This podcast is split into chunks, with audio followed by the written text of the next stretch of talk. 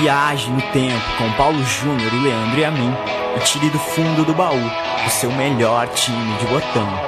Agora na Central 3. Este é o meu time de botão. O meu, o seu, o nosso. Eu, Leandro mim, falo com Paulo Júnior do outro lado da linha, porque continuamos em tempo de quarentena. Se você está ouvindo este podcast, este arquivo de áudio é, em algum ano específico, mais lá para frente. Hoje é 9 de abril de 2020, embora a cidade de São Paulo esteja uh, engajada no sabotamento da quarentena necessária é, para se combater uma pandemia violentíssima que assola o mundo, a gente está respeitando a ditacura por, por isso, por essa razão. Eu estou de um lado da linha, Paulo Júnior, possesso do outro lado da linha. Salve, Paulão. Dali, Leandro, um abraço para quem acompanha o meu time de botão. Tocando, né? É, não dá para saber quando voltaremos a dividir o estúdio, mas seguimos assim porque o programa não pode parar e vamos que vamos. Que bom que pelo menos quem se manifestou disse que prefere assim, prefere que o programa não pare, mesmo com o prejuízo de fazê-lo à distância. Quem não prefere também não falou nada, porque não quer causar inimizade num momento delicado, né, da, é. da população mundial e do humor. Eu confesso que eu tô bem humorado, tô assistindo muito jogo velho e eu tô tão emocionado, cara, com futebol antigo que hoje me peguei é, sorrindo pra live do Lukaku com o Adriano. É, eu achei que eu jamais falaria isso, mas Como é me que tirou é um sorriso do rosto. Como é Lukaku é? e Adriano, Lukaku e Adriano trocando Insta, trocando um zap zap, marcando de, de tomar uns Yakut quando o Adriano dá um pulo em Milão. É, é, é, brincadeira, né? É, brincadeira, é verdade, o Lukaku fala português, né? Tem isso. É verdade. Cara, o, o Lukaku dá, é mais fácil contar as línguas que ele não fala, né? É. Ele, ele deita, né? Como diria o outro, é um troglodita. Mas vamos que vamos, tá, tá sendo bom ver futebol velho. Vi muito jogo velho e dentre esses jogos antigos, vi dois que vi por conta do programa de hoje. Foi bom para lembrar um pouquinho. Não é um passado tão distante, mas já o suficiente para não lembrar exatamente de uma coisa ou outra. É, são dias de consagração do formato meu time de botão, né? É, o meu time de botão que para fazer roteiro a gente sempre teve que buscar é, VT e compacto de jogo velho para ter alguma base aqui, buscar revista velha, jornal velho.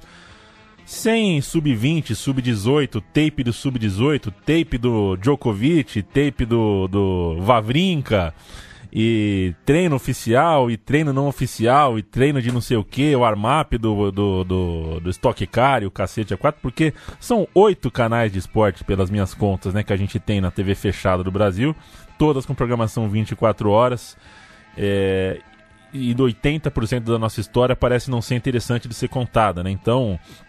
É, eu continuo sem saber qual é a regra exatamente, a classificação, quais são os parâmetros do esporte que o Isaquias Queiroz é, conseguiu uh, duas medalhas. Foi, foram dois ouros, né, no Rio de Janeiro?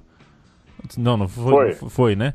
É, ainda não me explicaram, ainda não, não me de, não, a TV ainda não me deu uh, essa, essa alegria, né, de me, de me explicar, de me deixar uh, me aproximar das regras do esporte, dos, dos outros nomes. Mas Brasil de Pelotas tem, hein? Ponte Preta tem, Criciúma tem pra cacete. É, e, e, o Glenda Kozlovski tem pra caramba, e karaokê dos jogadores boleiros, e amigo secreto do boleiro, Everton Ribeiro dá presente pro, pro Adriano Imperador, que dá presente pro Vampeta. Isso tem, isso tem pra caramba. E no tempo da pandemia dá tudo uma parada, assistir jogo velho é de certa forma, ver tanto jogo velho na TV fechada deste nosso Brasil. É, de certa forma, uma consagração uh, do nosso formatinho aqui, a gente que já está há sete anos contando história velha, lembrando de campanhas, de times. Hoje falaremos de dois times e suas sagas uh, em comum, um na Europa, um na Colômbia. Peço que Paulo Júnior pegue é, este bonde que nos leva a 2004 e apresente o programa de hoje. Ó, são duas pratas, né? O Isaquias, ele perdeu pro alemão. Né? Isso, né? é o alemão, o cara, um alemão de 2,30m de braço, né? É verdade, ele perdeu o ouro, mas ganhou perdeu, duas medalhas. Né? Eu acho que, ah, inclusive. Ganhou três, não é? Ganhou três medalhas. Três e ganhou uma na dupla. Exato. Ganhou uma na dupla também. Tenho muita dificuldade de ter memória olímpica. Eu sempre esqueço de. de sempre, é, é muito difícil para mim. Mas o. Com todo respeito ao Rodrigo de Freitas, é, perdeu a lagoa, né? Perdeu é, a Lagoa Isaquias, né? Não, não sei quem foi o Rodrigo de Freitas, pode ter sido uma pessoa importante e tal, mas a, a Lagoa é Lagoa Isaquias. 2004, meu time de botão volta para 2004 para contar a história de dois campeões improváveis, cada um à sua maneira particular, ainda mais porque desde então as competições da elite continental têm, na maioria das vezes, sido dominadas pelas mesmas camisas de sempre. Então a gente vai falar do Once Caldas, surpreendente campeão da Copa Libertadores de 2004, e do Porto, que levou uma final atípica, uma final bem diferente de Champions League, também naquele 2004 contra o Mônaco. Vou começar falando um pouco de como eles chegaram, a gente faz uma rápida prévia. Em junho de 2003, o Once Caldas venceu seu segundo título colombiano na história, quando o primeiro já fazia poeira na sala de troféus, aquela velha taça da Liga de 1950, ah, conquistada sobre o Milionários. Então, esse Once Caldas que vai a Libertadores vai com seu segundo título colombiano da história. Nessa época, em 1950, o clube ainda era o Deportes Caldas, que jogou as primeiras edições do campeonato local, depois teve a história absorvida pelo Once Caldas, fundado assim em 1961, ainda que tenha mudado de nome uma série de vezes, trocado por patrocinadores, teve naming rights, mais ou menos isso, no nome do Once Caldas, até que se fixou como Once Caldas, como a gente conheceu, em 1996. E rapidinho, para fechar essa prévia do Once Caldas,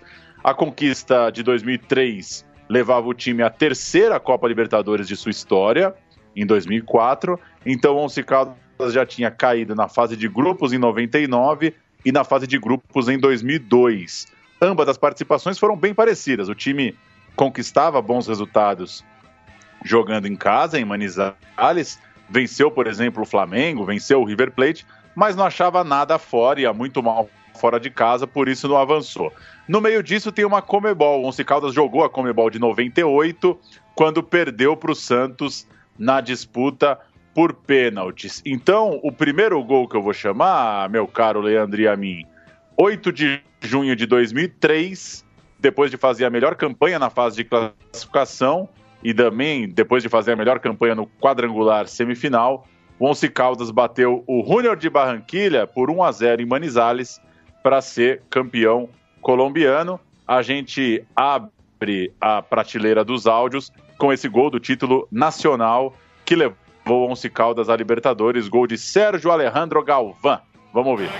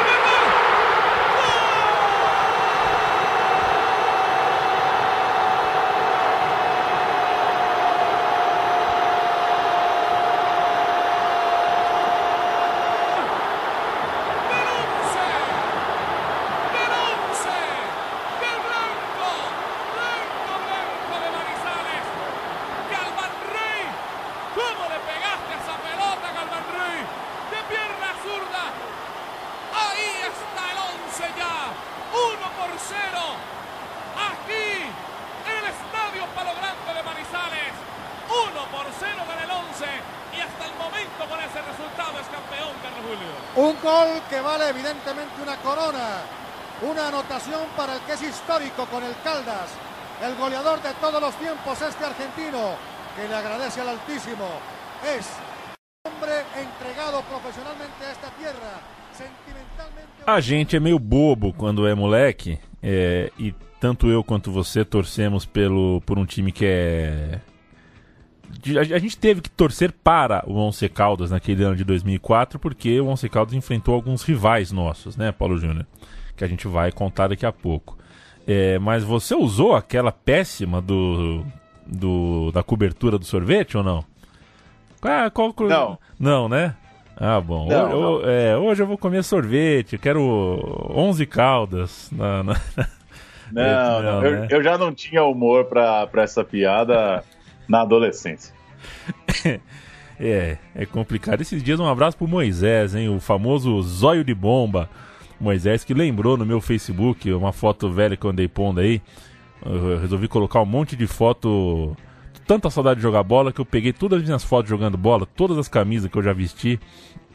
E ele lembrou bem, né?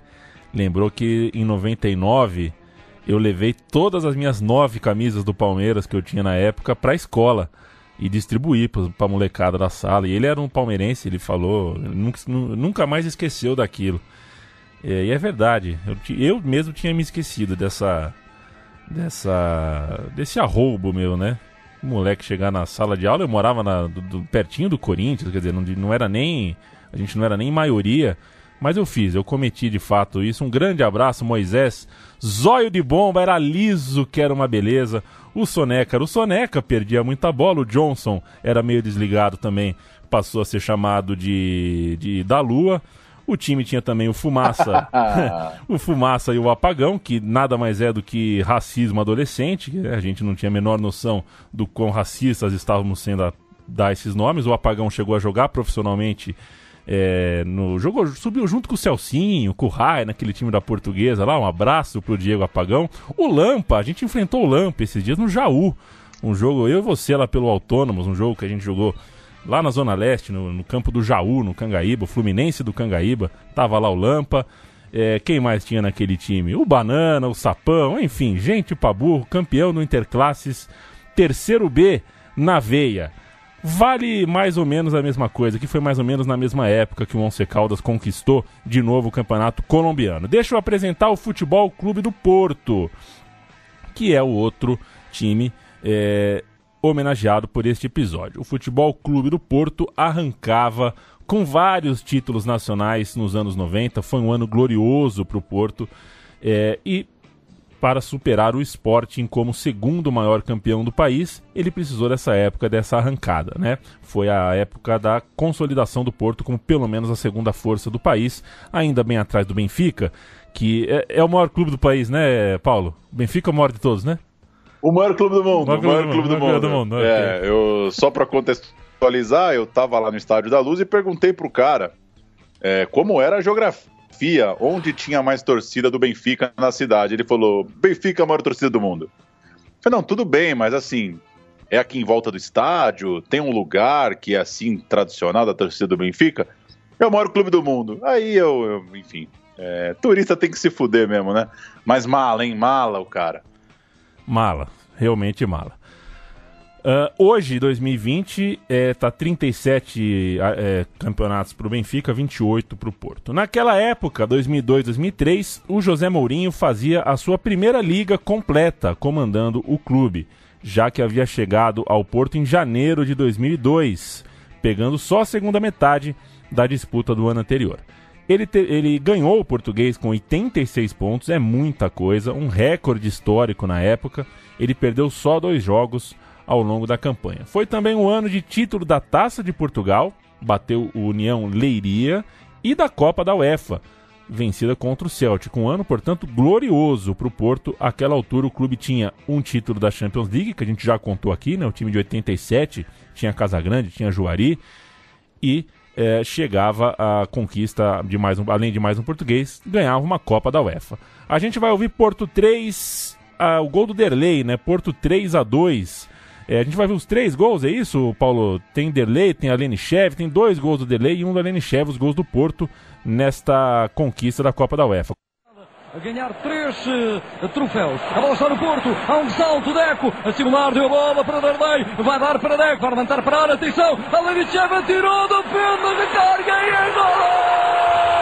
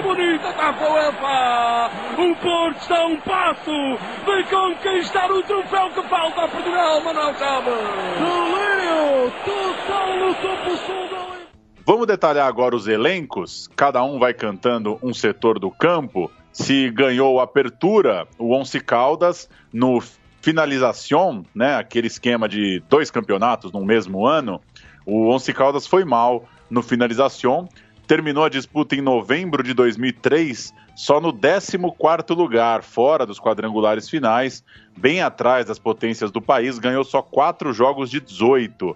É, já era campeão no primeiro semestre, não foi tão bem no segundo. Então vamos começar a detalhar o elenco de 2004, já com base, né? Vamos citar principalmente os caras que seriam campeões da América em junho contra o Boca Juniors. Eu vou com o gol. O goleiro era Juan Carlos Enal. Presepada. Baixinho, baixinho presepada, concordo. Ele chegou ao clube em 92, vinho, veio do, ele vinha do pequeno Deportes Dinastia para jogar por 12 anos pelo Once Caldas, com um breve empréstimo ao Atlético Bucaramanga, passou por lá em 2002. É o jogador com mais partidas pelo clube e depois dele vir inclusive jogar aqui no Santos e rodar por outros clubes colombianos, ele voltou ao Once Caldas, já veterano em 2010, para ainda atuar. Ele já tinha mais de 40 anos de idade à época. Disputou a Copa América de 2004 pela seleção, já tinha ido duas vezes à Copa Ouro. Não dá para dizer que foi um primeiro nível, tanto que não foi, é, não foi às Copas, mas enfim, é um, um, jogador. A Colômbia também ficou fora de algumas Copas, né? Então, então tem essa questão também. Mas enfim, uma Copa América, duas edições de Copa Ouro, tem até uma carreira é, interessante internacionalmente. O conhecido para o público brasileiro, Juan Carlos Zenal. A defesa tinha o lateral direito Miguel Rojas, que chegou no clube em 2003. O zagueiro Samuel Vanegas, campeão também pelo Nacional de Medellín e também o Independiente, jogou nos dois da cidade e tinha chegado no clube antes, em 2001. Passou aqui pelo Brasil no fim da carreira. Em 2010 ele defendeu o Atlético do Paraná. E também o Once Caldas contava com o zagueiro Erigar Catanho. Fechando a defesa, lateral esquerdo Edwin Garcia, revelado no clube, que rodou bem pelo futebol da Colômbia, mas teve provavelmente seu momento mais feliz no Once Caldas.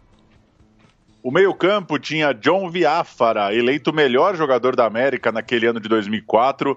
Jogou duas edições de Copa América pela seleção e jogou na Europa. Foi para o Portsmouth, jogou na Real Sociedade, jogou no Southampton.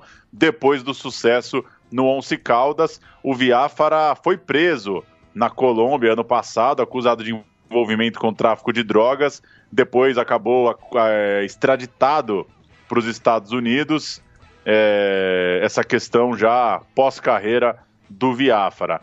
Aquele ataque tinha também o Rubem Dario Velasquez, jogador que estava no clube desde 97, o Elkin Soto, que depois jogou no Mainz, da Alemanha, chegou a ter uma boa sequência na seleção colombiana em 2005, 2006.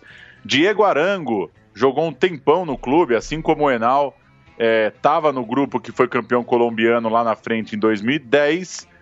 Arnulfo Valentierra. Vamos ouvir falar muito dele, do Valentier, artilheiro do Apertura 2003, o ano do título, o campeonato do título, somou mais de 100 gols com a camisa do clube. Depois do título continental, foi vendido para o futebol da Arábia Saudita, mas ainda teve outras passagens pelo clube, onde se aposentou em 2011. Vai ser talvez o nome mais ouvido aqui no programa, o Valentierra.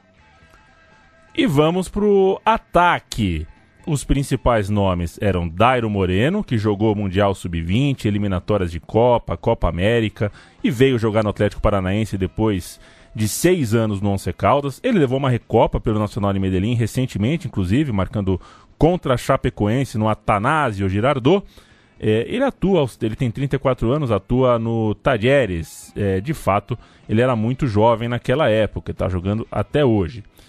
O Erli Alcázar também estava no time. El Rompecopa, o apelido, que apelidaço. El Rompecopa, o cara que deixou o troféu cair na comemoração do título. Ele quebrou a Libertadores, é isso. Ele ficou famoso é, pela cena. O El Rompecopa, Erli Alcázar, derrubou a Liberta. E o Javier Araújo, de longa carreira no clube, é, fazia também ataque. O ataque também contava com Jorge Agodelo titular na final lá na, na, na Bomboneira. Jonathan Fabro, que tinha chegado do Boca Juniors e foi importante no início da campanha. É, o Fabro passou pelo Atlético Mineiro, se casou com a famosa Larissa Riquelme. Tá ficando boa a história e foi condenado em 2019 a 14 anos de prisão por abuso sexual infantil. Quer dizer, é, é um.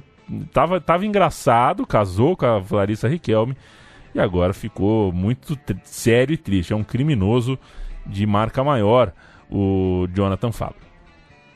O treinador era Luiz Fernando Montoya, que assumiu em 2003 e levou o título nacional e o título continental. A carreira dele acabou abreviada porque em dezembro de 2004, é, logo depois do, do, de, tudo, de toda essa história, ele foi vítima de um assalto em sua casa e, ao tentar defender a esposa, levou dois tiros que o deixaram tetraplégico. Portanto, o jogo contra o Porto no Mundial de Clubes foi o último da carreira do Luiz Fernando Montoya.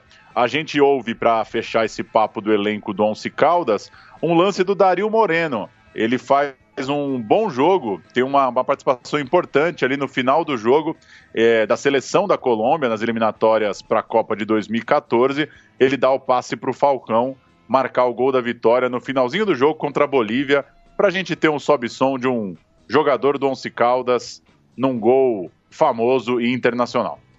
A terminar este juego, señoras y señores, 47, tenemos ya hasta un minuto, algo menos para que termine el compromiso, este empate del conjunto de Colombia frente a la selección de Bolivia en La Paz. Saliendo Pablo Escobar, recupera Villía, dejando el borde en corto, recupera desde atrás Carlos Sánchez, lo que le iba bastante incómodo esa pelota para Aguilar, la tiene James, la tiene James, abriendo cabe para el sector derecho, pica Dairo, Dairo, pégale de ahí, Dairo, pelota al centro, Falcao, el de Colombia, Falcao, gol.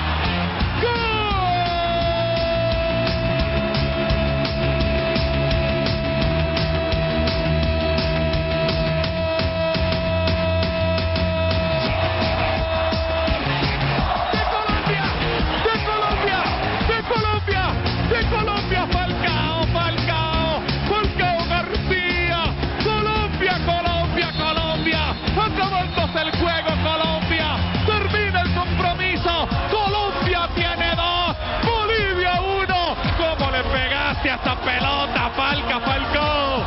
Que qualidade que esta Vamos agora com o elenco do Porto. A base campeã do Porto foi mantida para a Champions League de 2003-2004. O goleiro, Vitor Bahia, que numa figurinha de infância minha estava digitado errado, colocaram Vitor Bata. E eu, por um tempo, achei que era Vitor Bata. Ele tinha recuperado prestígio em 2002, 2013, já era, já caminhava ali pro veteranismo, pro último suspiro da carreira. Ele já era um grande nome da história, inclusive não só do futebol português, mas do Porto. Ele voltou ao clube em 99 depois de passar um tempo pelo Barcelona. Jogou a Champions inteira, foi eleito o melhor goleiro da Europa com quase 35 anos, mas acabou no banco da Eurocopa quando o Felipão preferiu o Ricardo. O Ricardo que foi pegar pênalti contra a Inglaterra sem luva a pedido do Eusébio na história que até hoje eu não consegui entender muito bem. A defesa tinha o lateral direito Paulo Carvalho, jogador de seleção, que ficou só dois aninhos no Porto e foi para o Chelsea. Vazou junto com o Mourinho.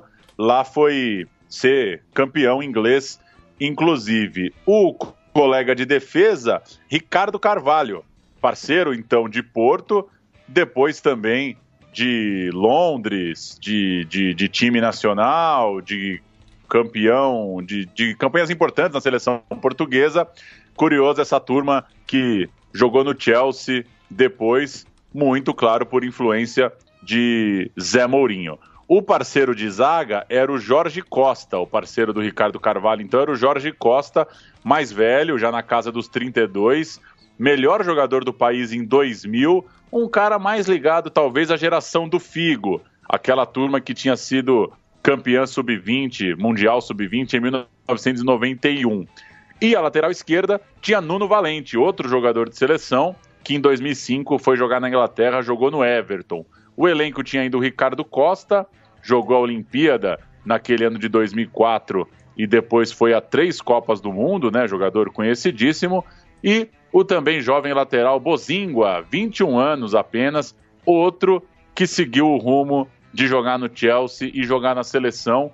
Só figuraças na defesa, né? Paulo Carvalho, Ricardo Carvalho, Jorge Costa, Nuno Valente, Ricardo Costa, Bozingua, tudo gente conhecida, tudo gente com história com a camisa de Portugal.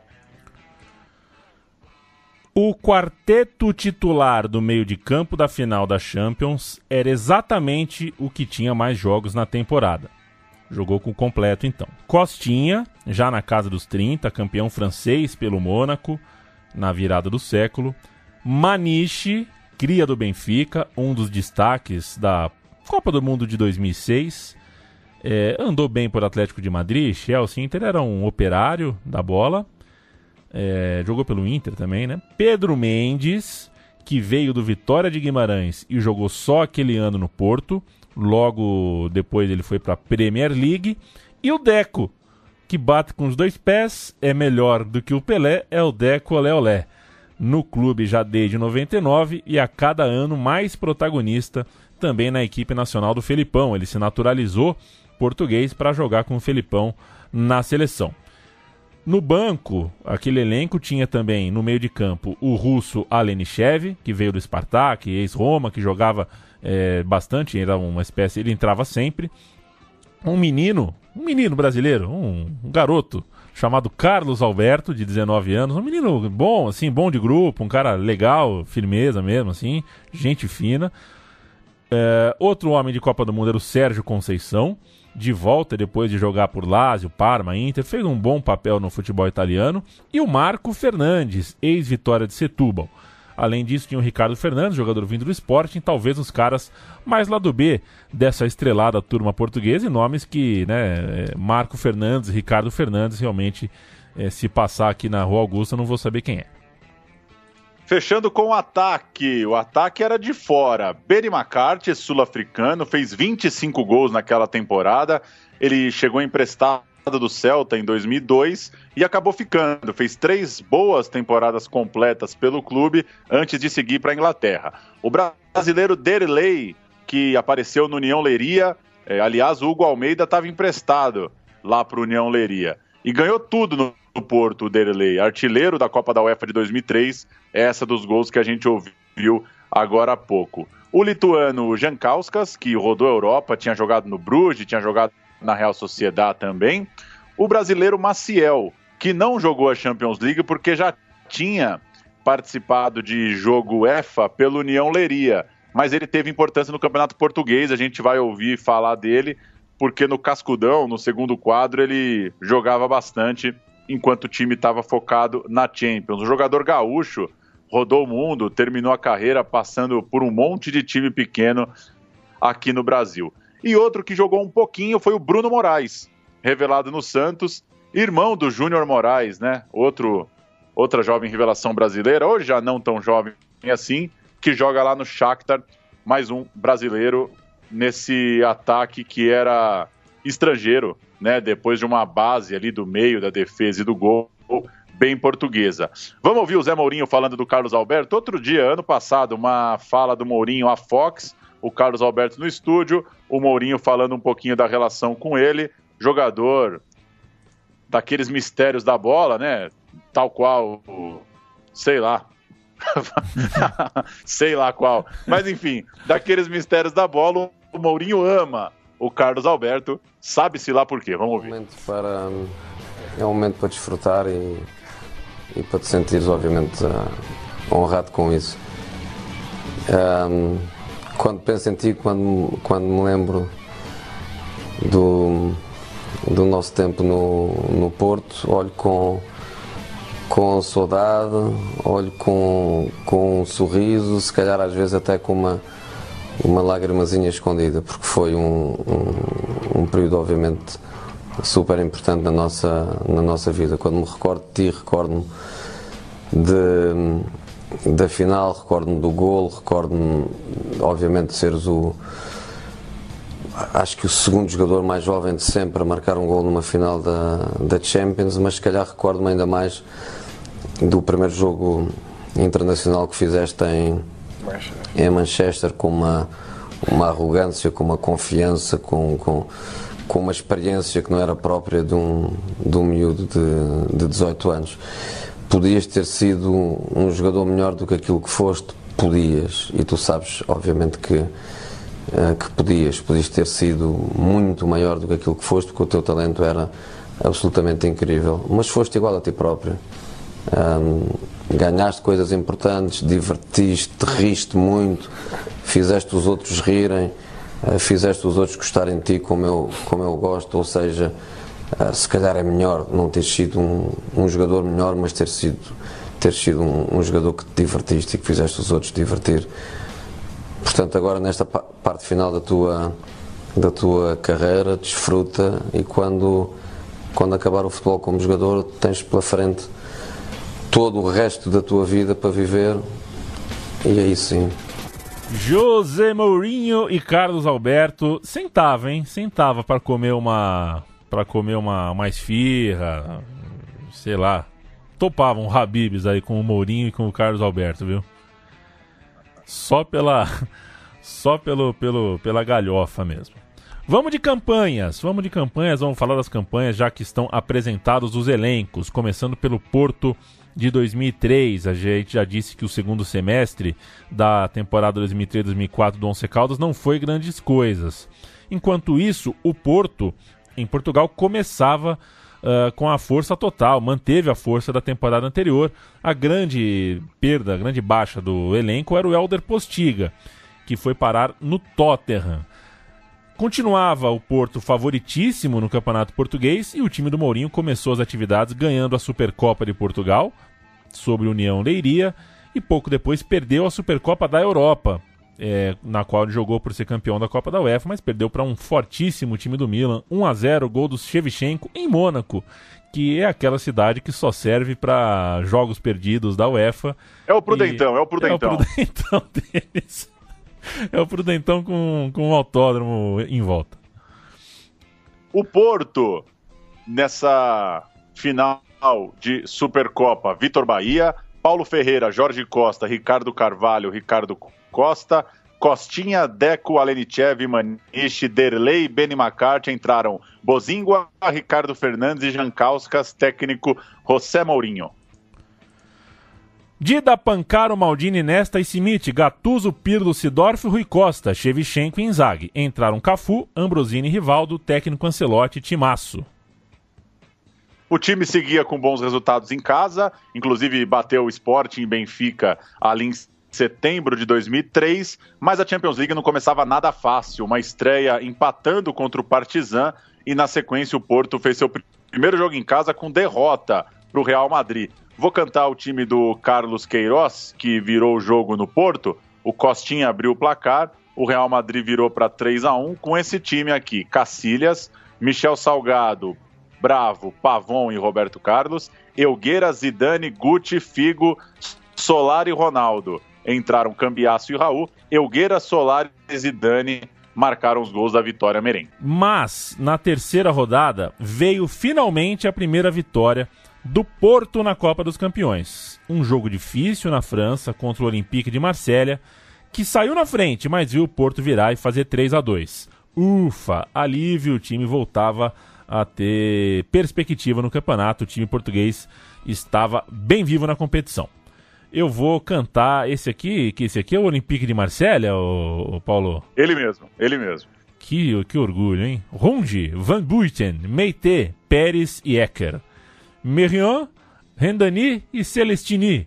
Mido, o egípcio Mido, né? Didier Drogba, um garoto chamado Didier Drogba, e o Marley. Entraram Varrosek e o Sichev. O Porto jogou com Vitor Bahia, Paulo Ferreira, Jorge Costa, Ricardo Carvalho, Nuno Valente. Peixoto, Costinha, Marco Ferreira, Deco, Maniche e Derlei.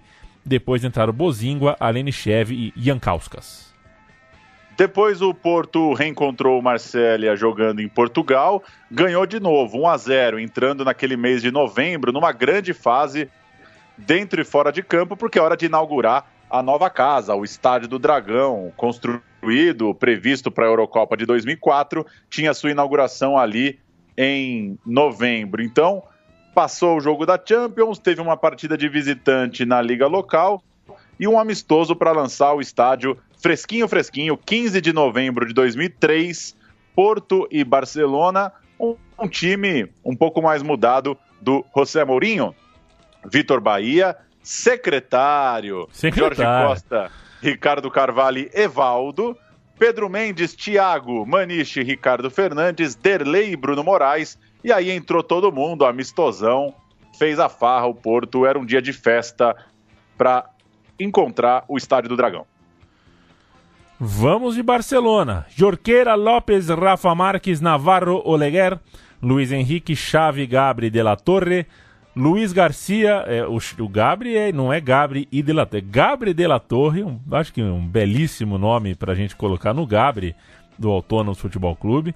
Luiz Garcia, Ramon Ross e Santa Maria. É um time meio alternativo mesmo. Entraram Jordi Gomes, Riera e um menininho chamado Lionel Messi, seu primeiro jogo nos profissionais do Barça. Que dia, hein? Que dia pro Barcelona. Pensar que o Gabriel de la Torre foi titula no é. primeiro jogo do Lionel Messi. Esquentou a grama para entrar o moleque, é brincadeira. o técnico 2 a 0 pro Porto. Ah, o técnico você não tinha cantado, né? É, Raikar, Raikar. 2 a 0 pro Porto, gols de Derlei e Hugo Almeida. A gente tem o gol do Derlei de pênalti, o primeiro gol, portanto, do bonito estádio do Dragão. Último ano e meio Bem jogado pelo Porto, Derlei tenta chegar e é penalti. Penalti e possibilidade do Porto marcar o primeiro golo no estádio do Dragão. Há sorrisos forçosamente irónicos por parte do banco do Barcelona, dos adjuntos de Frank Rijkaard.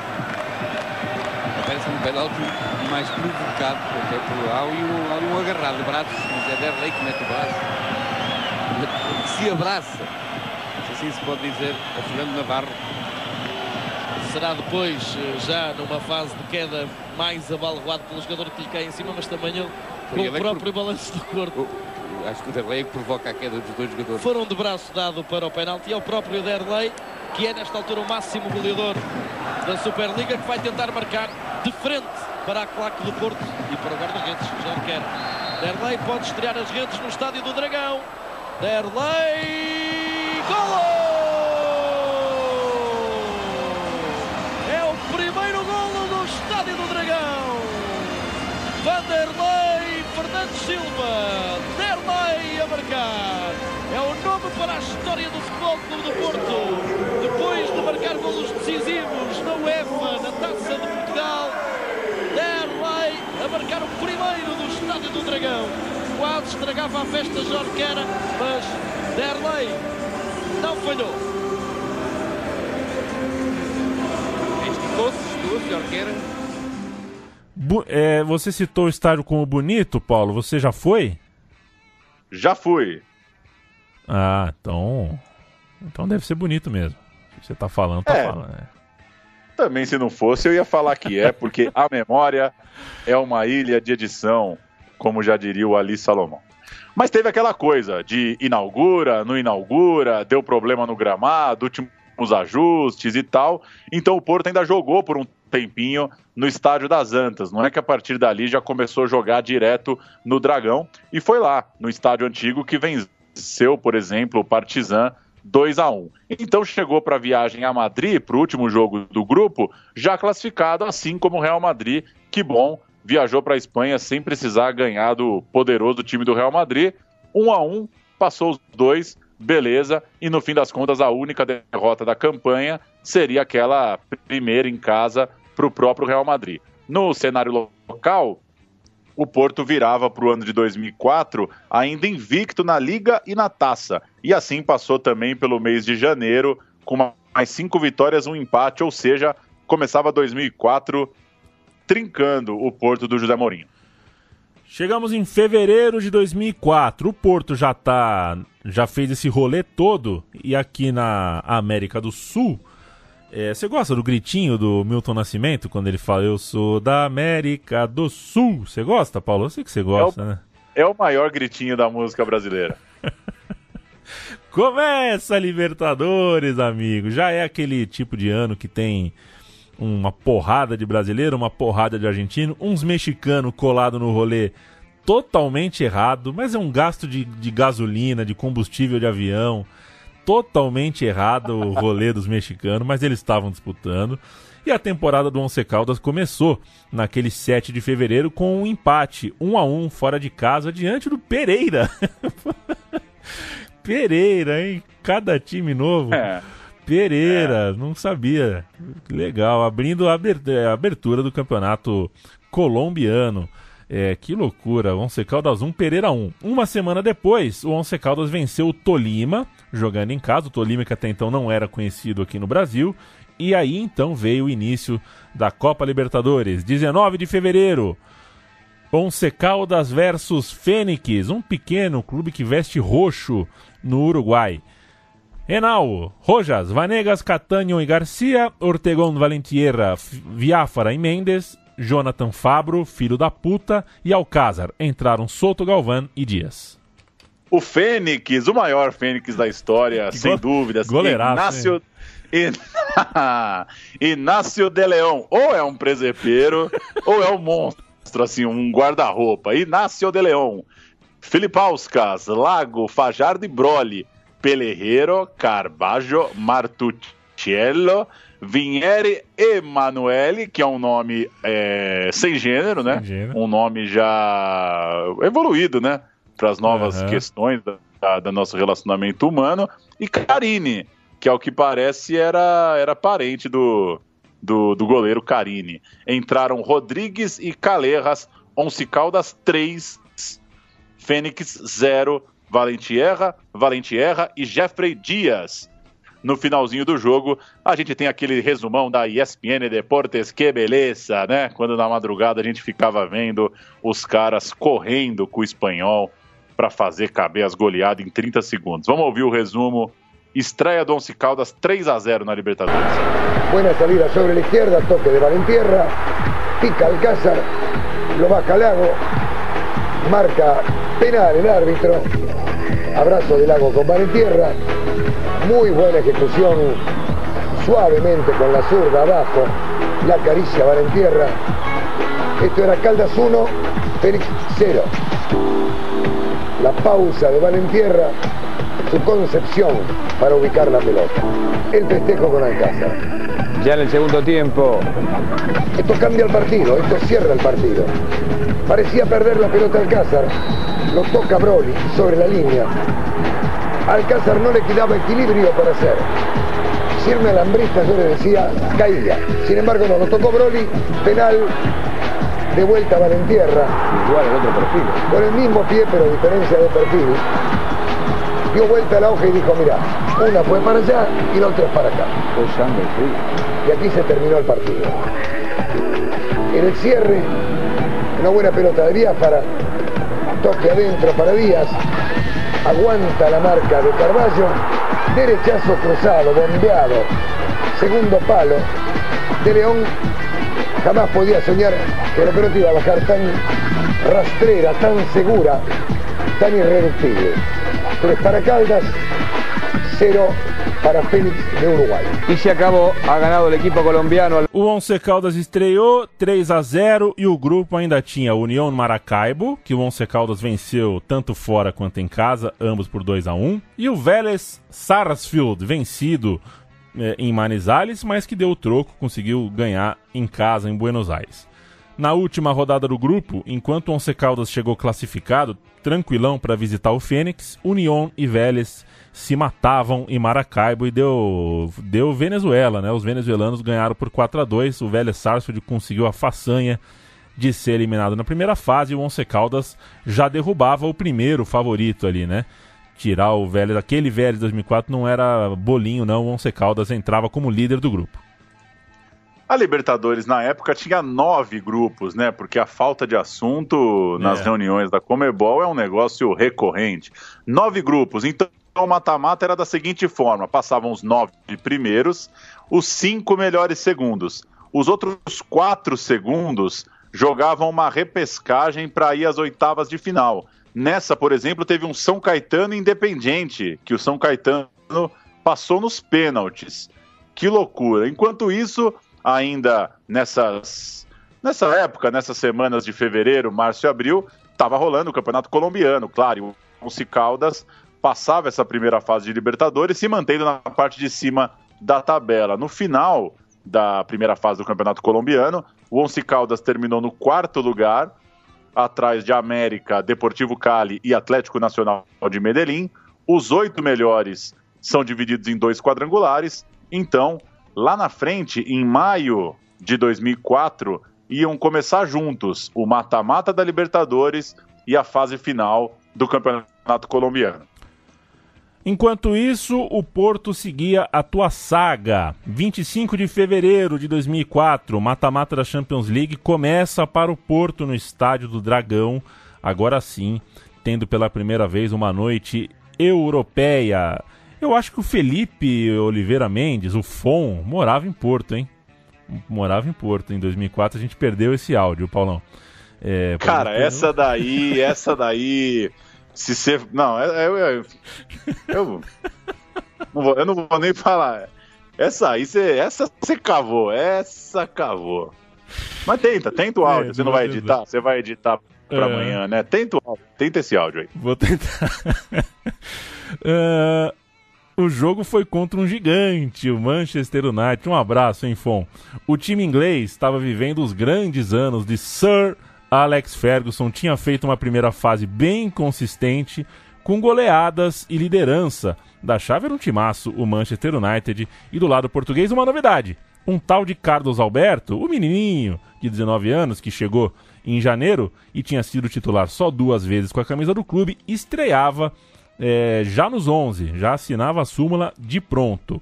Vitor Bahia, Paulo Ferreira, Jorge Costa, Ricardo Carvalho, Nuno Valente. Pedro Mendes, Deco Maniche, Alenichev, Carlos Alberto e Benny McCarty. Entraram Ricardo Fernandes, Kauskas e Bruno Moraes, esse foi o Porto. Tim Howard, um medião, né? O típico medião, goleiro europeu medião. Gary Neville, Phil Neville, Brown, Roy Keane, Nick Butt, Paul Scholes, Fortune, Luiz Sarra. É Luiz o primeiro nome? Luiz, Luiz. Luiz, Luiz Sarra, um enganador de marca maior. Ryan Giggs e Rudy Van Nistelrooy entraram. John O'Shea, que certa vez ouvi num jogo da seleção irlandesa. É, o cara joga na seleção da Irlanda, ele, meu, domina com a coxa, a torcida aplaude já, né? Um time, é. infelizmente, de cegos, né? E o John O'Shea deitando. E Cristiano Ronaldo veio do banco, técnico era o Ferguson, Fortune abriu o placar e o Estádio do Dragão conheceu a Champions League, virada na loucura, dois gols de Benny McCarthy, Porto 2, Manchester United 1 um no jogo de ida do mata-mata. Duas semanas depois, hora de ir a Old Trafford, o teatro dos sonhos. Dessa vez, Ferguson tinha Oshia desde o começo, Eric, Jemba Jemba e o não, é. Não, não, não. Jemba Jemba não dá. Jemba Jemba não dá. Não dá. Tem um cara no futebol de hoje, viu, Paulo, que eu não consigo ah. assistir. Sempre dá aquele sustinho, né? O nome do cara é Wambisaka, você já viu?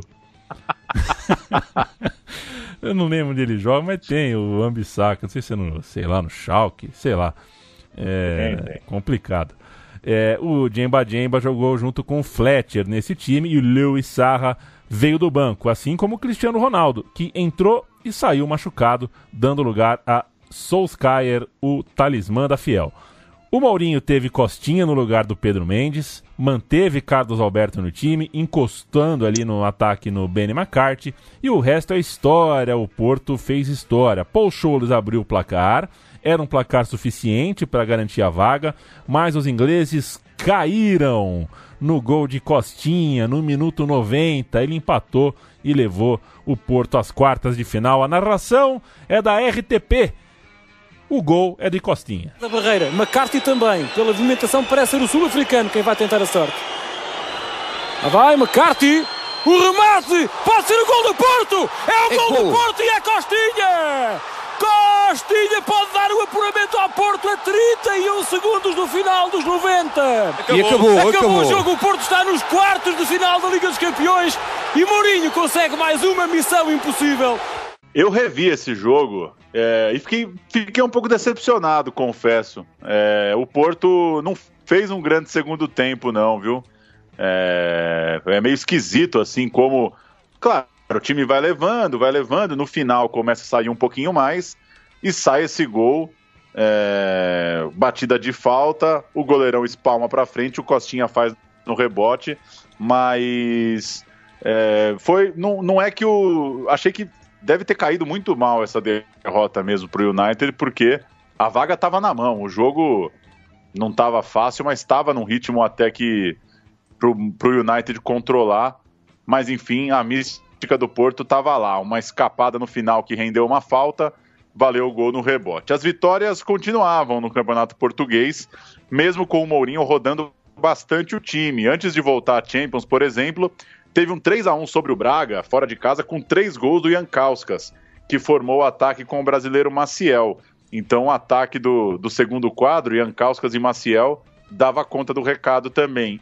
E na Champions League, o adversário era o Lyon, na grande fase de sua história, né? Coupé, Deflandre, Edmilson, Miller, Essian, Juninho, Diarra, Maludá, Guvu, Elber, Ludindula, o grande time do Lyon, mas o Porto fez 2 a 0. Deco e Ricardo Carvalho, jogo de ida, Porto 2 a 0, boa vitória para encaminhar a vaga. E na volta na França, começou tudo certo porque o Maniche logo abriu o placar, virava um 3 a 0 no agregado. O Lyon ainda empatou, o Maniche fez mais um, o Elber diminuiu já perto do fim, mas foi um 2 a 2 em que a vaga nunca apareceu ameaçada.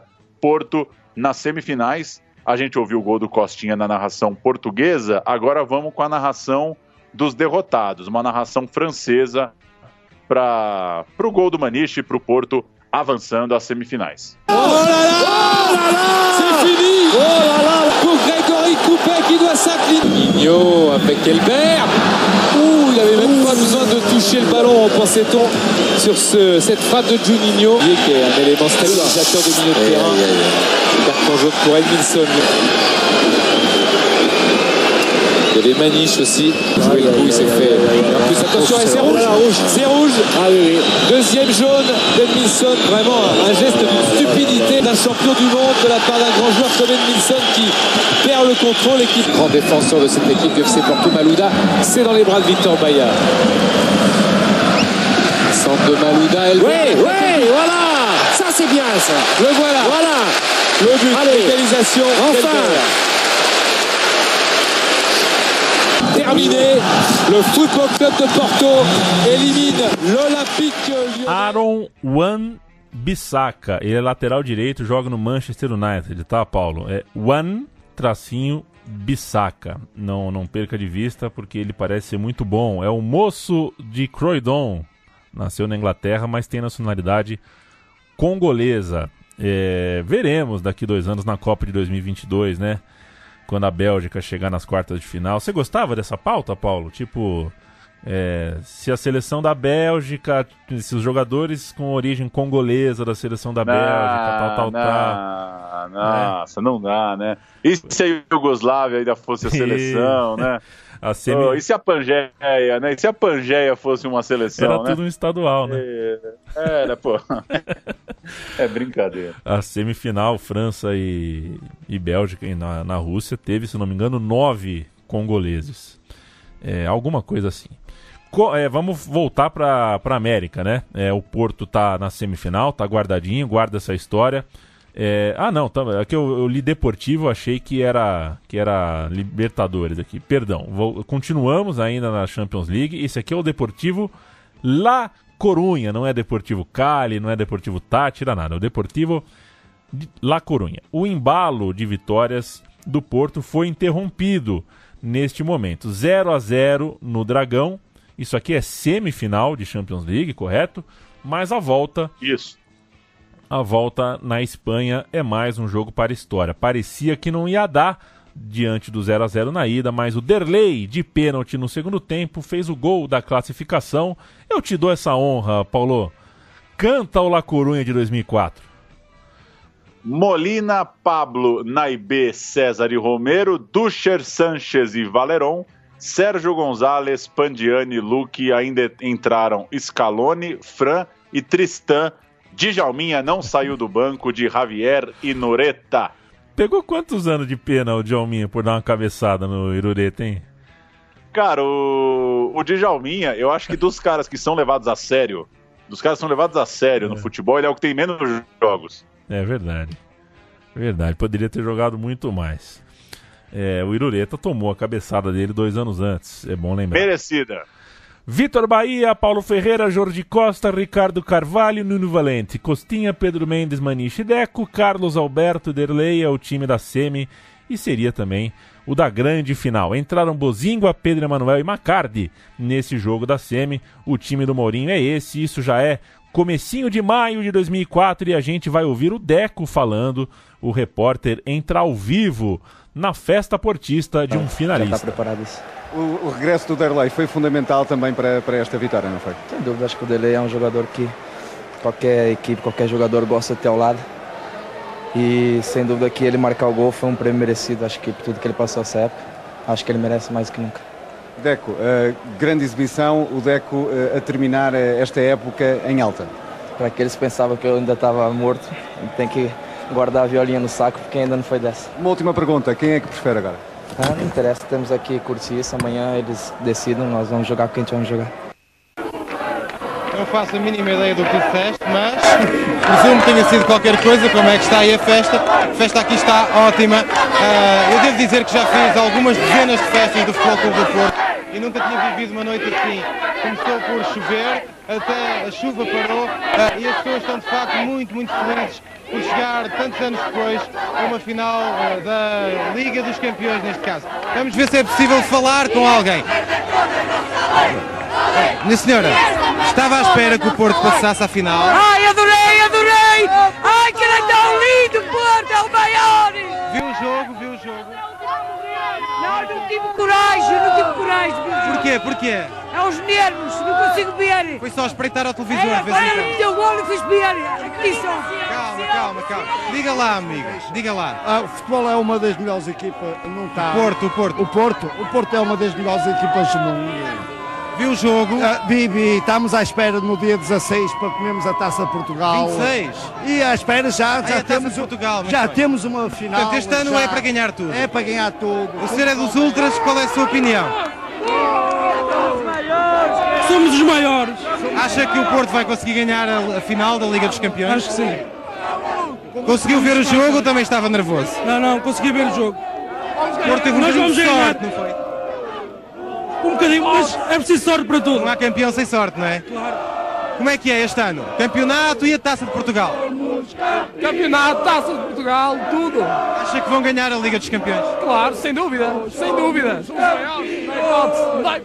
Está a ser uma noite mágica, uma noite verdadeiramente mágica. Do outro lado desta praça está a Carla Rodrigues, que tem seguramente mais convidados que apareceram na Baixa. Mal soou o apito final, vamos ver como está o ambiente do outro lado da avenida. Então chegamos em maio de 2004 e quem à tarde assistiu Deportivo La Coruña e Porto pôde assistir à noite as oitavas de final de Copa Libertadores. Os mata-matas se encontraram. Naquela noite de quarta-feira, teve São Caetano, teve Cruzeiro e teve Santos em campo.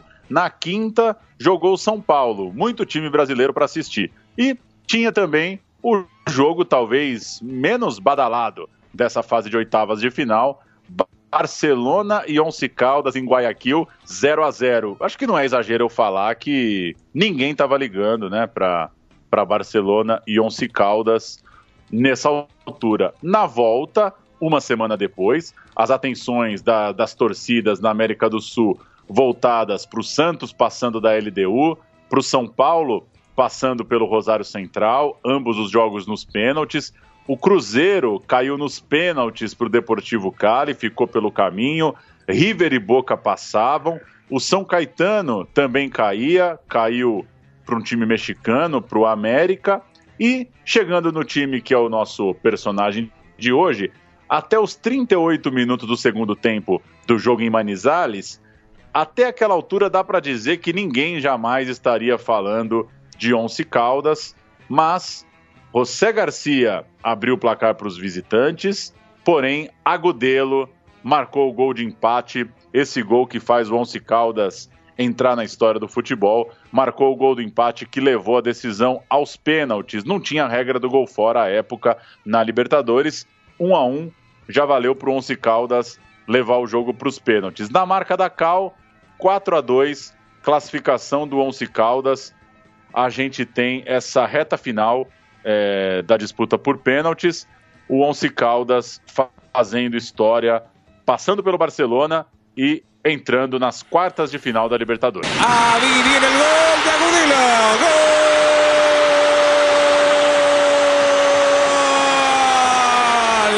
Gol, gol, gol, gol, gol, gol, gol, gol de Once Caldas.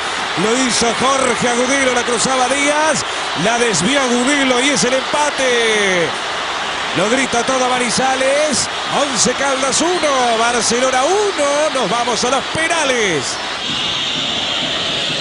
El grandote Caicedo, el defensor, para pegarle. Ahí está Giovanni Caicedo. Lo espera Henao. Lo mira fijo a los ojos el arquero de Once Caldas. Vendrá la orden de Urtubí. Va Caicedo, algo tenso el defensor de Barcelona. Y va Caicedo. ¡Gol! Gran remate de Caicedo. 1 a 0. Valentierra lo espera. Villafuerte, Valentierra. ¡Qué golazo! ¡Qué definición notable! del ídolo de Caldas, Arnulfo Valentierra, 1 a 1. Entra el remate de zurda de Ayoví. ¡Palo! Falló Ayoví. 1 a 1 sigue la serie, pero ejecutó un penal más Barcelona. Allí va el Quinsoto. ¡Gol! Arriba Once Caldas, 2 a 1. Le va a pegar Escobar, agazapado Henao, otro zurdo.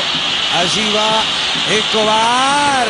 Buen remate, excelente. Gol de Barcelona. Villa Fuerte va Moreno. Gol. De Once Caldas. 3 a 2 está ganando el conjunto colombiano. Allí está Chatruc. Ina otra vez agazapado. Allí va Chatruc. Atajo Henao. Atajo Henao. La gran chance para Gudelo. Villa Fuerte.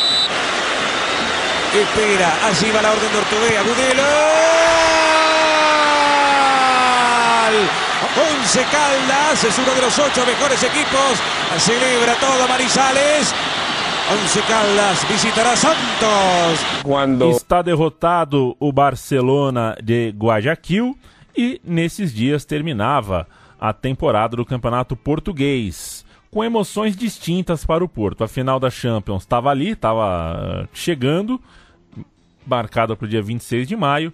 E no dia 8, comecinho do mês, terminou o Campeonato Português vencido por antecipação. O jogo final foi contra o Passos de Ferreira, em casa.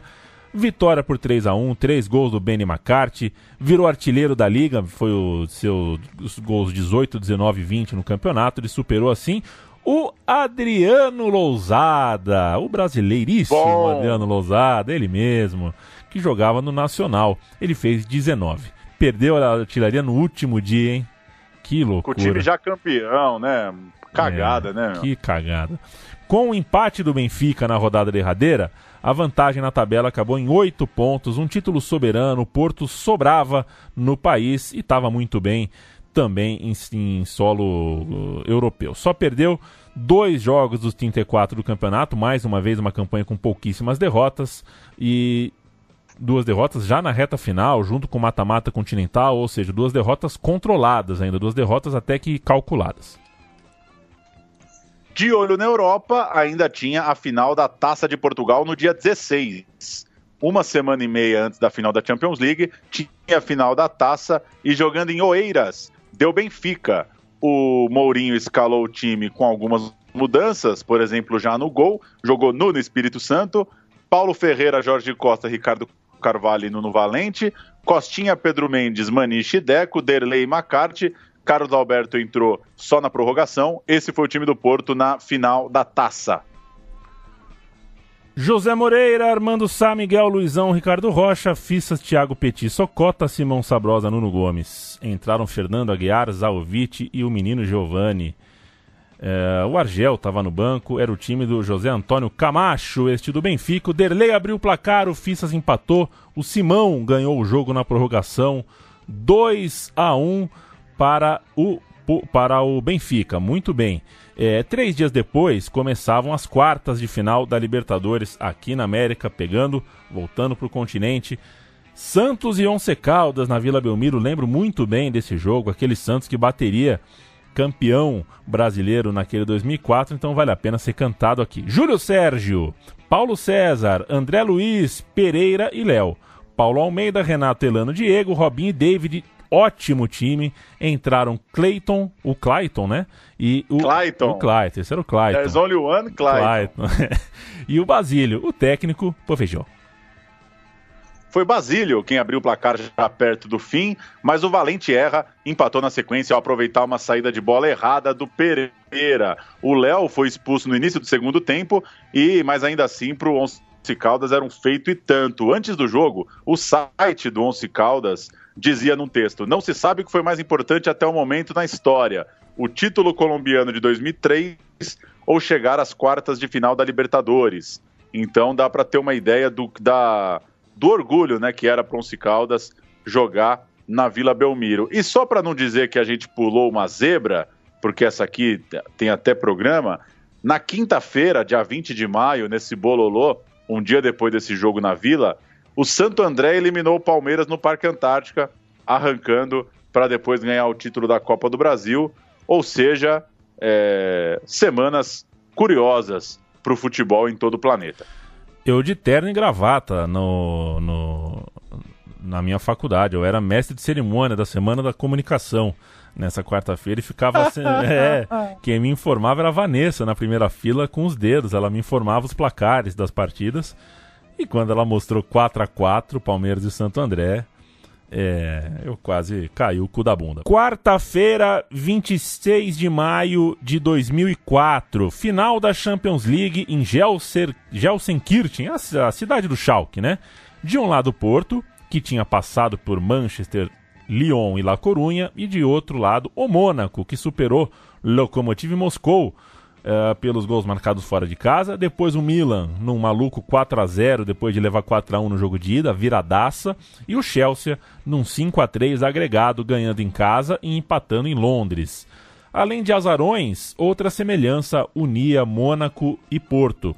É, dois novatos no comando. Se o Mourinho tinha seus 40 e poucos anos, Didier Deschamps era mais novo que isso. Canta o Mônaco pra nós, Paulão. Roma, Ibarra, Rodrigues, Guivet e Evra, Bernardes Zicos. Peraí, eu pulei um, né? Cicês Bernardes Zicos, Julie, Rotan e Morientes. Entraram o Esquilate, o Prichot e o Nonda. O banco tinha ido o Adebayor e o conhecido goleiro senegalês Tony Silva. Eu canto Porto, Vitor Bahia, Paulo Ferreira, Jorge Costa, Carvalho, Valente, Costa. O Costa é bom, né? Costinha, Pedro Mendes, Maniche, Deco, Casalbé E Derlei, depois entraram Pedro Emanuel, Alenichev e o matador Benny McCarty. Os gols do jogo foram o seguinte: 39 do primeiro tempo é gol do Carlos Alberto, 1 a 0. Lá pros 25 do segundo tempo é gol do Deco, melhor em campo, 2 a 0. E logo um pouquinho depois, 4, 5 minutos depois, Alenichev, 3 a 0. O Porto passeou na final, passeou em Gelsenkirchen e a gente ouve os gols. Pedro Mendes está sozinho, recebe Raquete e dá a Ferreira, apareceu no apoio cruzamento, a bola sai!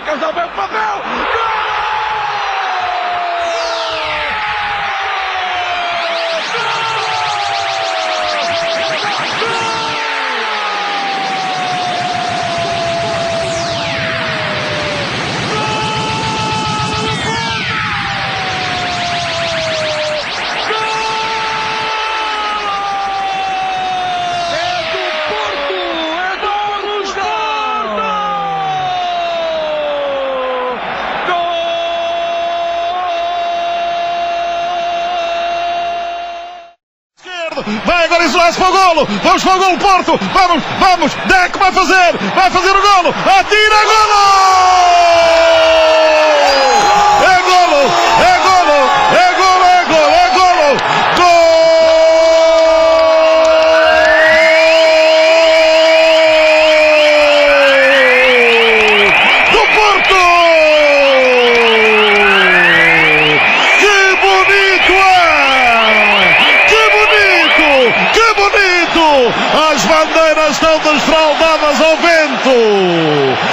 Nós queremos agradecer aos deuses do futebol esta felicidade que nos enche a alma, que põe um país parado, um país emocionado.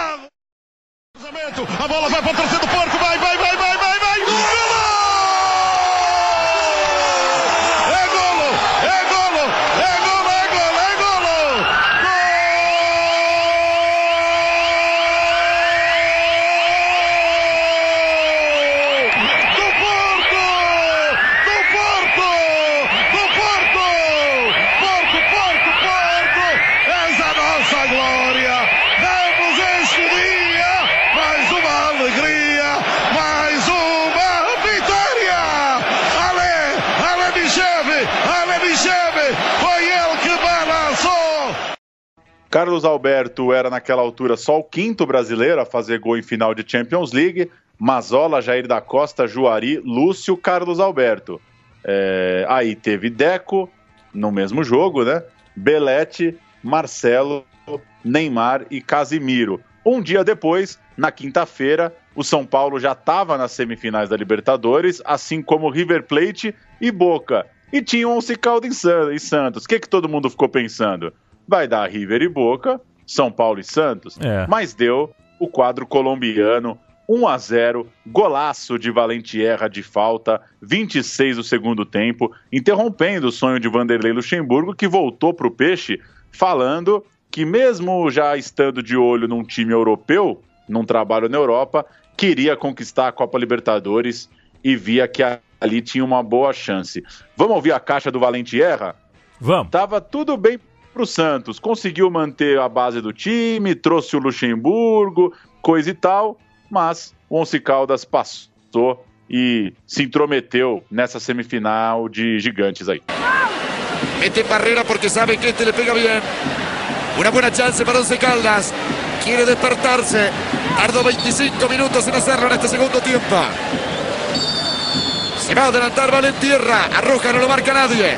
Valentierra.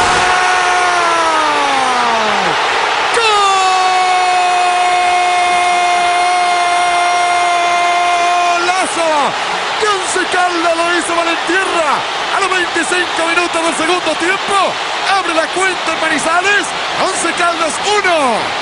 Santos 0 para sacarse el sombrero zurdazo. Paulo César Salenao va a ganar 11 Caldas. Ha ganado el equipo colombiano. 11 Caldas hace historia. 11 Caldas semifinalista, eliminó nada menos que al Santos de Brasil. É junho de 2004 e o Once Caldas é campeão. Passou da semi, é 9 de junho no Brasil. É, é, o Brasil já conhecia o Once Caldas porque o time superou o Santos, que chegava para ser respeitado pelo São Paulo. Uh, ainda se falava muito da questão da altitude em Manizales, mas já havia uma preocupação sobre como furar a melhor defesa do continente. Era um time muito competente lá atrás. O time brasileiro ainda tinha uma marca para quebrar naquela noite.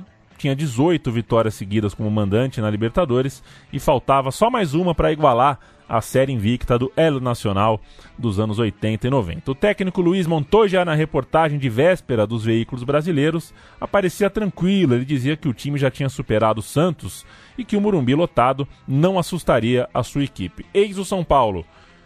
Rogério Senna, Cicinho, Fabão, Rodrigo, Gustavo Neri, Alexandro, Alexandre Simplício Souza, Danilo, Grafite, Luiz Fabiano, depois Gabriel Ailton, Diego Tardelli, técnico Cuca. Once Caldas de Enal, Rojas, Catanho, Vanegas Garcia, Soto, Valentierra, Viáfara, Velasquez, Diego Arango e Alcácer. Entraram o Ortegon e o Dias, o técnico Luiz Fernando Montoya. E o Morumbi de fato encheu. Torcida São Paulina fez festa na esperança de voltar a uma final de Libertadores, mas o Once Caldas segurou 0 a 0 na ida diante de mais de 70 mil pessoas. O Once Caldas deu dois chutes no gol, ambos para fora, o São Paulo não teve uma boa jornada tecnicamente. O Luiz Fabiano, inclusive, foi bastante criticado pela imprensa. E naquele mesmo dia, ele tinha acabado de ser convocado para jogar a Copa América. O Souza também não foi muito bem. O Diego Tardelli voltou no lugar dele já no intervalo. Enfim, uma jornada infeliz do time do técnico Cuca. E para lembrar outras zebras, naquela mesma noite, na noite de São Paulo e Once Caldas, Santo André 3 a 1 sobre o 15 de Campo Bom em Porto Alegre, classificado para a final da Copa do Brasil. Além disso, dias depois, o Estádio do Dragão abria a Eurocopa com Portugal 1, Grécia 2. Eram seis jogadores do Porto naquele elenco da seleção portuguesa na Euro disputada em casa. Paulo Ferreira, Costinha, Ricardo Carvalho, Maniche, Deco e Nuno Valente. É... Tempo de zebra em todo mundo. Semifinal, Libertadores, jogo de volta, 16 de junho, Manizales, Crimão, Jorge Larionda no apito. Gostei dessa construção, viu, Paulo? Gostei, gostei da construção de texto aqui. Me lembrou Walter Ugumãe. O time do. o time do Once Caldas era exatamente o mesmo. Do São Paulo tinha o Marquinhos, o pele de peixe lá do, do Havaí, no lugar do Souza. Mas o que mudou mesmo foi a atitude do Once Caldas. Em casa era outra história. Depois de uma falta, o Rogério soltou a bola e o Alcázar abriu o placar. Cuca mexeu e sacou o Marquinhos para adiantar o Gustavo Neri, para ter o Fábio Santos na lateral. Fez aquelas coisas do Cuca, né? Mexe para lá e para cá. É, pouco depois saiu o empate com o Danilo, o primeiro gol dele pelo São Paulo, inclusive, mas o Once Caldas uh, sairia classificado. Ele, o Once Caldas ainda acertou uma bola na trave com o, o Viáfara. O Rogério teve suas idas ao ataque para bater falta. O jogo estava parelho, o São Paulo estava uh, inteirão no jogo, criou chance com o Grafite, teve a sua melhor chance com o Gustavo Neri. O jogo estava com cara de ir para os pênaltis em nome do equilíbrio, mas o Agudelo recebeu nas costas da zaga, driblou o Fábio Santos e fez no finalzinho o gol da vitória do Once Caldas. Cicinho, com muita saúde, partiu aqui pela esquerda.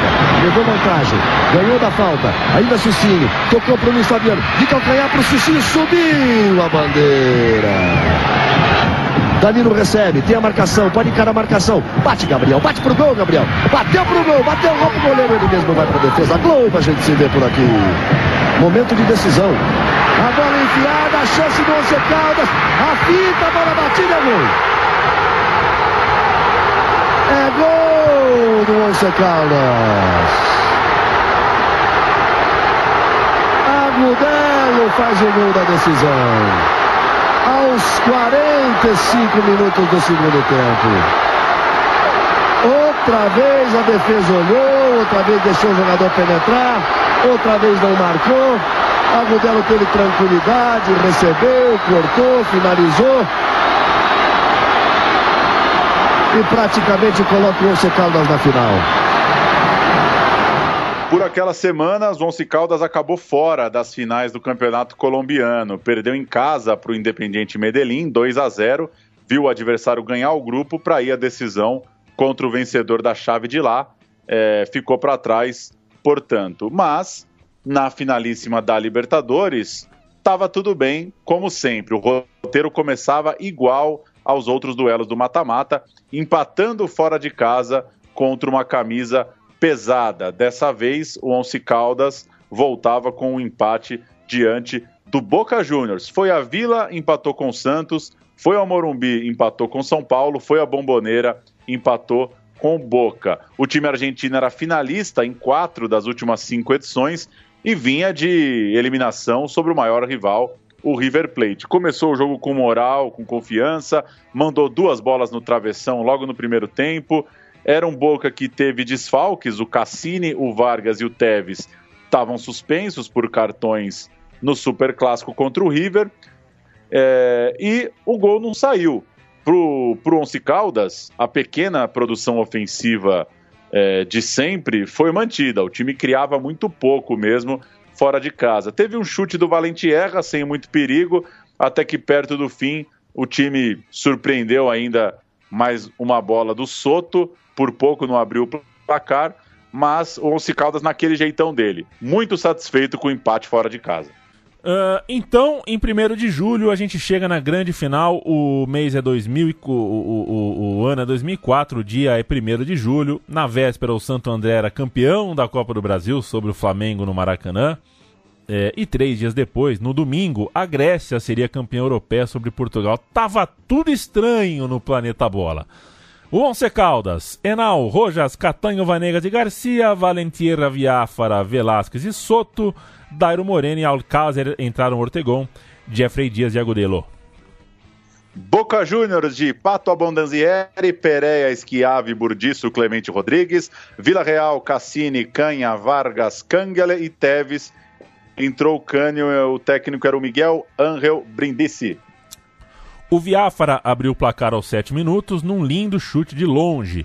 O Boca sentiu o golpe e quem levava perigo era o Once Caldas, até que no início do segundo tempo os argentinos acharam o um empate com o Burdiço de cabeça. Ambos perderam suas chances e no fim o jogo acabou indo para os penales, mais uma vez. Valentierra, na disputa em pênaltis, errou. O Once Caldas então sentiu o gelo na espinha, mas o Esquiave chutou por cima. Depois o Soto marcou, o Enal pegou o pênalti do Cassini. Ortegon parou em Abondancieri, mas o Burdiço acertou a trave. Agudelo marcou e o Canguele facilitou para Enal. Quatro erros do Boca Juniors e Once Caldas campeão, com 2 a 0 nos pênaltis. Nada mais uh, simbólico do que um time forte defensivamente do que um 2 a 0 nos pênaltis. Vamos ouvir, vamos ouvir esses penales. La orden de Chandía, comienza la serie. Así va, Valentierra, atajo a Bondancieri. Empieza el show del pato Bondancieri en boca. Le va a pegar Schiavi, así va Schiavi a las nubes. No la cambió, la volvió a tirar al mismo lado y lo erró. Así va Soto del 11. Casi la agarra Bondancieri. Eh. Cassini atajó no. Lo dicho, la responsabilidad para Cassini. Así va. A Ortegón, atajo a Mondancieri. Y eso que no lo conoce. Se quedó con la pelota el arquero de Boca. Burdizo. Lo erró Burdizo. Travesaño. Atención. Agudelo. Gol del 11. 2-0. Cierra Cángele. Campeón el 11. Así va Cángele. Atajo, señores. 11 Caldas, campeón. Se terminó la racha de Boca. Señoras y señores, 11 Caldas, campeão. E na Copa Libertadores? Um detalhe depois disso é que em 13 de julho saiu uma punição por doping para o Agudelo, que tinha feito o gol que eliminou São Paulo, entre outros lances importantes que a gente acabou de lembrar. Ele foi flagrado é, é, positivo para cocaína no exame feito após o jogo contra o Santos. Então tinha mais essa na história do Once Caldas. Vamos fechar com o Mundial de Clubes? Vamos. Rapidinho contar o que aconteceu até lá. No clausura de 2004, o Once Caldas terminou no sétimo lugar e foi mal no quadrangular final. Ficou em quarto e último posto no seu grupo. E na Libertadores do ano seguinte, o Once Caldas, defendendo o título, iria até as oitavas de final, mas caiu para o Tigres do México. Já o Porto foi vice-campeão português na temporada seguinte, caiu cedo na Taça de Portugal e parou também nas oitavas da Champions League. Fez uma primeira fase bem irregular, não foi assim tão bem, e nas oitavas, defendendo o título, parou no mata-mata para Inter de Milão de Adriano e Oba-Oba Martins. Mas então a gente fecha esse programa com o encontro dos dois times que a gente tratou, Mundial de Clubes de dezembro de 2004. O Porto não tinha mais José Mourinho nem Deco, era comandado agora por Vitor Fernandes. E as principais novidades eram o Seitarides, lateral campeão pela Grécia, lá dentro, ficou lá por Portugal mesmo. Diego e Luiz Fabiano, jogadores brasileiros que defenderam o Brasil na Copa América no meio do ano e seguiram para o Porto. Do lado colombiano, a base era parecida, uma outra mudança nos relacionados. A novidade era o Antônio Denigres, atacante contratado, mexicano, jogou na seleção, morreu. Já o Denigres era a novidade do Once Caldas naquele segundo semestre de 2004. Vitor Bahia, Seitarides, que até então não tinha aparecido na história, Jorge Costa, Pedro Emanuel e Ricardo Costa, Costinha, Maniche, Diego, Delay, McCarthy e Luiz Fabiano. Tinha acabado de chegar no clube. Entraram o goleiro Nuno, Carlos Alberto e Quaresma ao longo da partida. O Once Caldas, Enal, Rojas Vanegas, Cambindo e Garcia. Diego Arando, Velásquez, Fiáfara, Soto, Fabro e Denigres. Entraram Catanho, Dias e Alcázar. O técnico Luiz Montoja. O jogo foi amarrado ao melhor estilo Once Caldas jogando de visitante, apesar de ser campo neutro. Claro, mais um 0 a 0 em que o Once Caldas segurava o time em tese mais talentoso. O Porto chegou a ter um lance com duas bolas na trave, mas dessa vez o Once Caldas não teve a mesma sorte ou competência nos pênaltis. O Fabro teve a batida do título nos pés, mas perdeu. A série terminou 4 a 4 e nas alternadas o Garcia errou a nona cobrança, assim deu Porto 8 a 7. Uma cena curiosa é que o Diego é expulso na cobrança de pênalti. Ele bate o pênalti dele, marca e aí entra numa provocação ali com o Enal, vai provocar o Enal ou responder, coisa do tipo, e acaba expulso. Imagino que resquícios da Libertadores. Vamos ouvir os pênaltis e a confirmação do título do Porto. Aí está, Garcia a tirar por cima. Carlos Alberto correu para festejar, mas ainda é cedo. Agora alguém tem de marcar. Arranca para a conquista do troféu e está o Porto ganha a taça intercontinental. Pedro Emanuel a bater o pontapé da marca de qualidade decisivo. O Porto ganha por 8-7. Tá aí, Porto campeão mundial, Porto e Once Caldas fazendo um desses mundiais. Tem alguns na história, se a gente for buscar, e tem alguns mundiais bem curiosos aí. Faltam, falta a gente contar alguns deles. Tem até Esteu de Bucareste jogando em Tóquio. É, mas tá na pedra. O Once Caldas esteve perto, bem perto de ser campeão do mundo de futebol. Seria uma loucura realmente o Once Caldas campeão do mundo. Esteve a um pênalti de ser campeão do mundo, não conseguiu. E o e não Porto... vai conseguir não nunca vai mais. conseguir nunca mais. Se bem, sei lá, né? Eu acho que não vai conseguir nunca mais mesmo. Ainda mais agora com La Glória Eterna em Cancha Única, final em jogo único, sem Mani Salles para dar uma para dar uma forcinha, acho que não chega mais. Estamos conversados, Pauleta. Valeu, Bom, bons meses de 2004, né? Copa do Brasil do Santo André tem programa sobre, é, Seleção Portuguesa de Futebol tem programa sobre, e agora um programa para falar de Once Caldas e Porto, os quatro campeonatos icônicos, então, daquela meiuca de ano em 2004, estão tudo aí. Valeu, valeu todo mundo que sempre no, nos ouve, nos suporta, nos apoia, é, nos motiva a tocar. É, agradeço de novo e sempre a compreensão. Você acabou de ouvir aqui uma hora e vinte de programa com a gente, é, sem as condições ideais, né? A gente sabe que é sempre ser legal quando a gente está no estúdio, os dois juntos, mas são as circunstâncias é, que nos impõem isso no momento. Valeu demais, Paulo. Até mais. Falou, até a próxima.